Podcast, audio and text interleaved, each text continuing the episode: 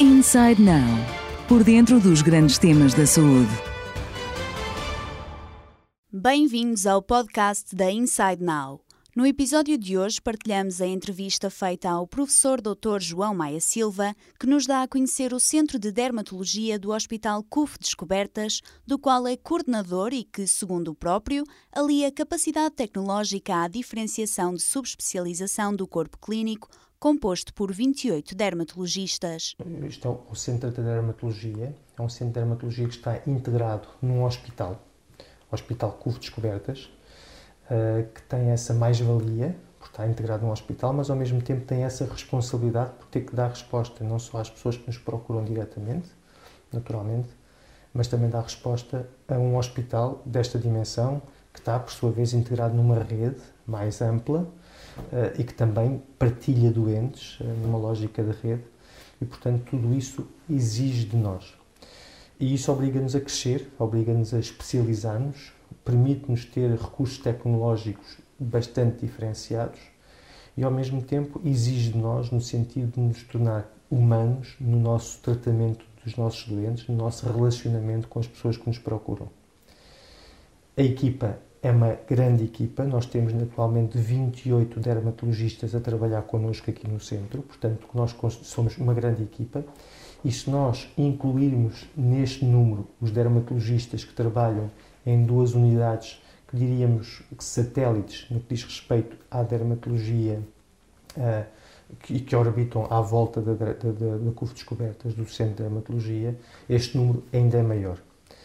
Portanto, somos muitos dermatologistas.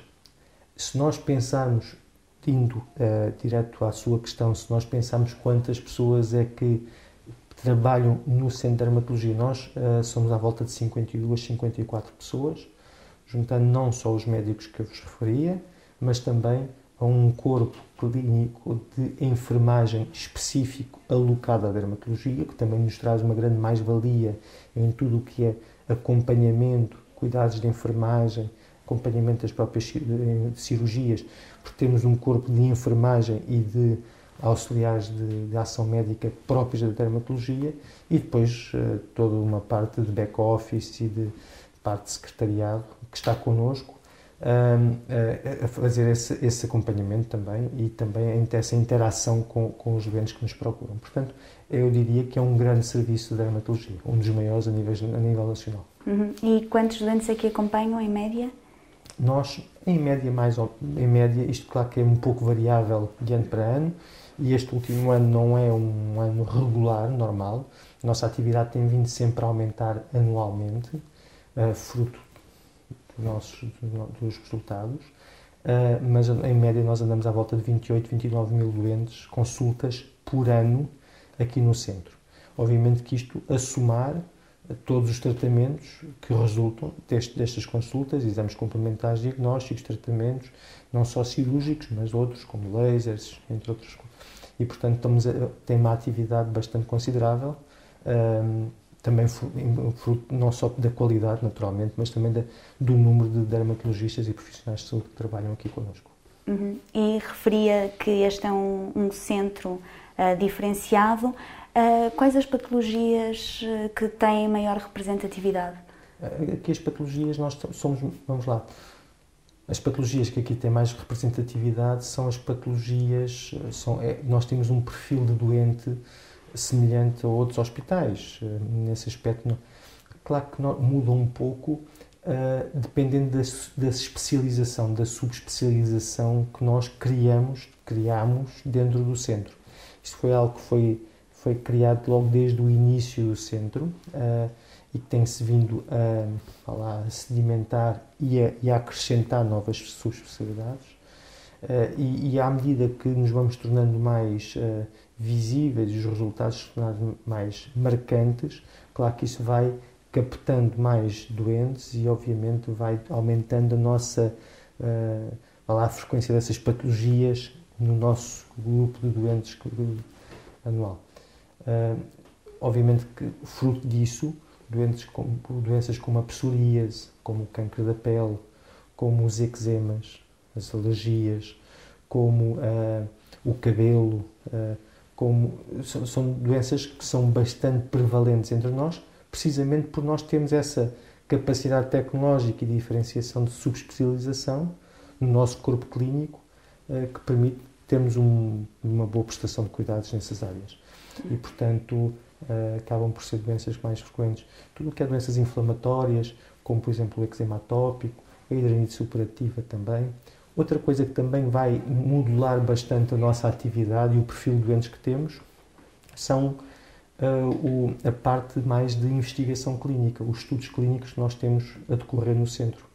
Neste momento nós somos um centro à semelhança de outros a nível nacional, não tenho não se entenda aqui a dizer que é o maior, mas nós somos de facto um centro uh, de referência em termos de estudos clínicos. Nós neste momento temos muitos estudos clínicos em, em curso. Somos procurados diretamente por doentes e muitas vezes somos a, a referência, a referência de ponto de referência de de, mesmo enviam-nos bastantes doentes, outros colegas de outras, de outras unidades. Uh, nós temos, assim, grosso modo, à volta de 60 doentes neste momento em, incluídos em estudos clínicos. E para que tenham uma ideia, em alguns dos estudos clínicos, estamos a falar de estudos clínicos multicêntricos, internacionais, nós estamos no top 3, top 5 então, de uh, centros com maior inclusão de doentes nesses estudos. Portanto, isto para dar também uma percepção da, do envolvimento do corpo clínico, uh, que aí vai muito além só da parte médica, mas também muita parte de enfermagem, muita parte de monitorização do estudo, de backwork, de, de apoio, uh, todo aquele movimento uh, que, que nos tem permitido muito bons resultados. Temos terapêuticas de ponta, terapêuticas que já existem, mas que estão a ser utilizadas em patologias uh, novas e, portanto, são, são abordagens inovadoras uh, que nos permitem, empurram-nos, uh, permitem-nos dar resposta a alguns doentes órfãos tratamento e, de certa forma, depois irradia para todo o resto do corpo clínico um determinado conjunto de abordagens, de formas de, de tratar, de registar, de acompanhar, uh, que nos vai moldando a nossa prática clínica. Nós, neste momento, temos, estamos, temos vários estudos clínicos na área da psoríase, com a utilização de os chamados agentes biológicos ou biotecnológicos, na área do eczema atópico também com a utilização de novos fármacos que vêm ser como que se for, diria um game changer, vêm, vêm mudar eh, no futuro próximo, vão seguramente mudar atendendo aos bons resultados, a prática clínica, a abordagem dos doentes com eczema atópico em formas moderadas a graves. Um, temos também estudos na área da hidradinite supurativa, do prodígio nodular, doenças menos frequentes, mas também elas com um elevadíssimo impacto na qualidade de vida das pessoas e, portanto, uh, merecedoras de atenção e de, desse investimento uh, na, nessa área. Tudo isto são estudos clínicos. Nós também temos, na, já agora abordando aqui a parte mais de, de trabalho de investigação, temos alguns estudos também da iniciativa do investigador, nossa, áreas mais, mais básicas, uh, na área da imagem, na área do cancro da pele, uh, e na área do cabelo, coisas, trabalhos que estão a seguir o seu rumo, uh, dar os seus resultados uh, e, portanto, são, há aqui uma certa, há um certo dinamismo na, de, muito próprio deste centro. Uhum. E falávamos também da, da, questão da terapêutica. Que avaliação é que faz, de modo geral, uh, dos doentes e da, da, da, adesão à terapêutica por parte dos mesmos? A adesão, de uma forma geral, as pessoas aderem aos tratamentos. Obviamente que a dermatologia nesse aspecto é muito particular porque as terapêuticas muitas vezes passam, uh, vão além do comprimido que se toma diário, a aplicação de tópicos, a aplicação de cremes, um conjunto de cuidados que devem ser adotados pela pessoa e que vão ser determinantes para não só, não tanto às vezes o, o tratamento imediato das queixas, mas mais para possibilitar que a pessoa se mantenha controlada. Ou seja, não é tanto o ataque de crise mas é muitas vezes é a manutenção. E esse, esse, essa adesão à terapêutica, esse cumprimento das recomendações ao longo do tempo, é que acaba também por ser um grande desafio uh, dos dermatologistas, da dermatologia de uma forma geral. Muitos trabalhos mesmo que nós também temos em curso, na área da epidemiologia, mais na percepção do qual tirar um retrato à doença, uh, como é que as pessoas vivem a sua doença e quais é são os fatores que determinam a eficácia dos tratamentos e, sobretudo, o que é que vai determinar que haja essa manutenção, essa consistência no tratamento ao longo do tempo. E isso é desafiante para nós. Essa pergunta, eu penso, não sei se dirigia especificamente a esse assunto, mas toca num, num algo que é-nos bastante uh, caro uh, e, e, e, é determinante, como dizia, para essa, para essa manutenção. De uma forma geral, as pessoas cumprem, uh, mas é, mas, é um desafio crescido. Mas é um desafio. Não só pelo tempo que consome a aplicação dos cremes, não só porque por vezes os cremes não, nem sempre têm o efeito que é esperado e a pessoa acaba por uh, deixar de o aplicar. Às vezes tem um efeito esperado, mas é, não é duradouro e implica continuar para se manter bem. Uh, e a pessoa não entende bem isso e entende, bom, se não, se não fiquei curada, não, ou se já estou curado, já não preciso aplicar mais. Percebe? Às vezes é o próprio preço dos, dos próprios cremes uh, que, que são incomportáveis para alguma, algumas bolsas. Nós fizemos recentemente um estudo na área do eczema atópico em que verificávamos que formas moderadas a graves, as pessoas custava à pessoa à volta de 100, 120 euros por mês só em aplicação de terapêutica. E, e verificámos também, com um estudo farmacoeconómico, cerca de 60, 70% desse, desse valor, às vezes dependendo do, do, do capítulo de tratamento, uh, é, ficava à custa da pessoa. Grosso modo, ali à volta de 70%. E, portanto, eh, é um, são valores bastante consideráveis. Se pensarmos num agregado familiar com uma doença como o eczema atópico, muitas vezes está presente, tem um fator hereditário e está presente em vários dos elementos da, da família, estamos a falar de valores importantes. E, portanto, também isso é, é importante na, no manter ou não manter os tratamentos ao longo do tempo.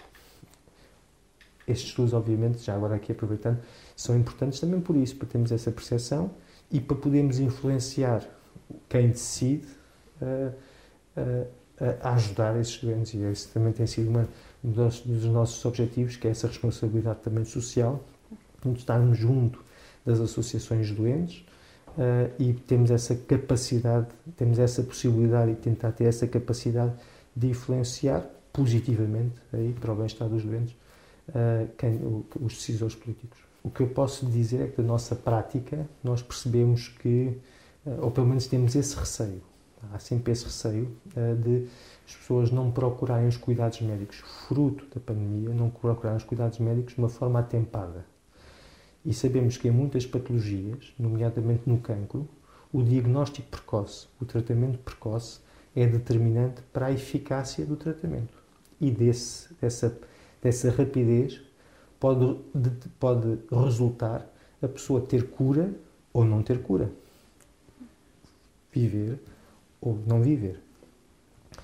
E, portanto, tem sido uma luta nossa, junto dos nossos doentes, na comunicação diária, também tem sido uma luta da, do hospital, comunicação, as pessoas, apesar do ambiente de pandemia, de uma forma correta, com, bem julgada, Uh, obviamente não estamos a dizer para por qualquer motivo, mas em algumas situações, nas situações corretas, no caso de dúvida, procurar os cuidados e uh, procurar essa ajuda. E isso é importante que as pessoas tenham isso presente uh, e, e, que não se escurem, porque nós já percebemos que há muitos, muitas uh, situações que em condições normais nós apanharíamos uma fase mais, mais precoce, estamos a apanhar uma fase mais tardia.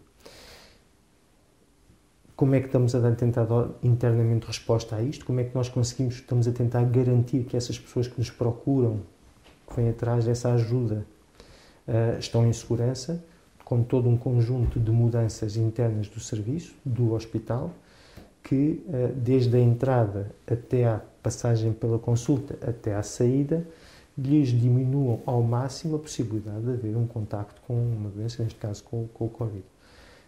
Medição das temperaturas, utilização de máscara, redimensionamento das, dos circuitos e redimensionamento da sala de espera, higienização dos gabinetes, tempos de consulta, todo, todo esse esforço no sentido de afastar as pessoas, diminuir os contágios. Nós entendemos que com segurança e obedecendo sempre aos, ainda além das recomendações da Direção-Geral de Saúde,